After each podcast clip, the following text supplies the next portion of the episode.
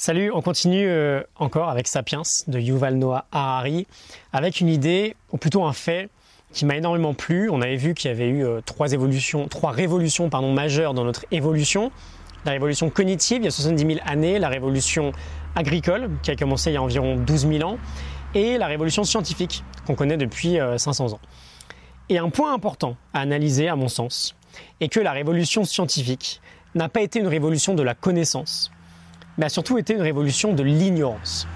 On a euh, toujours, depuis la révolution cognitive, cherché à comprendre le monde, à comprendre les lois de l'univers, on a surtout trouvé des réponses dans les croyances et dans les mythes, finalement, comme on l'a vu hier. Et euh, la plus grande découverte, en fait, qui a entraîné la révolution scientifique, ça a été de réaliser qu'en réalité, on ne connaissait pas les réponses aux euh, questions qu'on se posait au quotidien. Et c'est en commençant par se dire qu'on ne savait pas qu'on a commencé à progresser à une vitesse exponentielle dans la recherche et surtout euh, dans la connaissance du monde. Alors, pourquoi c'est important et comment j'aimerais qu'on euh, translate ça euh, dans notre vie et notre évolution personnelle? Tout simplement parce que dès lors qu'on pense tout savoir, on ne va pas chercher à se poser des questions challengeantes.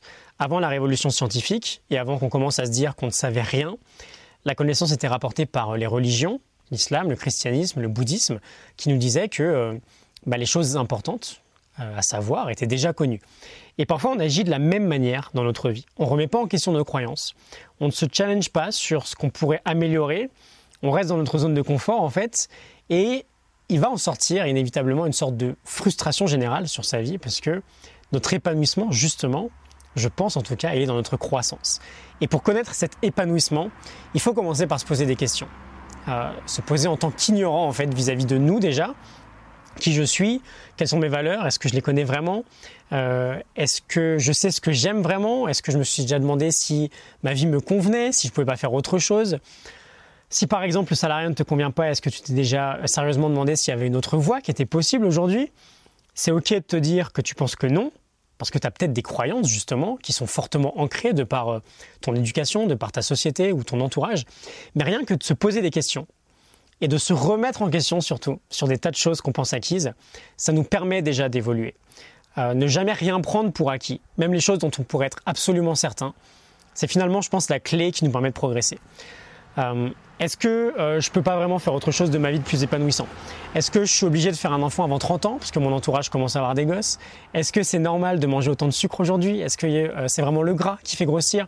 Est-ce que j'en sais rien Prends tous les mythes qui t'entourent et commence à réfléchir à tout ça. Et tout comme la science, tu verras, ta progression personnelle va devenir exponentielle.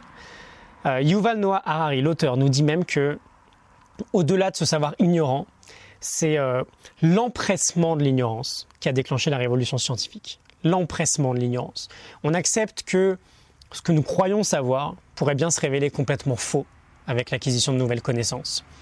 Et il nous dit, on finit là-dessus, euh, il n'y a pas de théorie d'idées ou de concepts sacrés qu'on ne puisse remettre en question.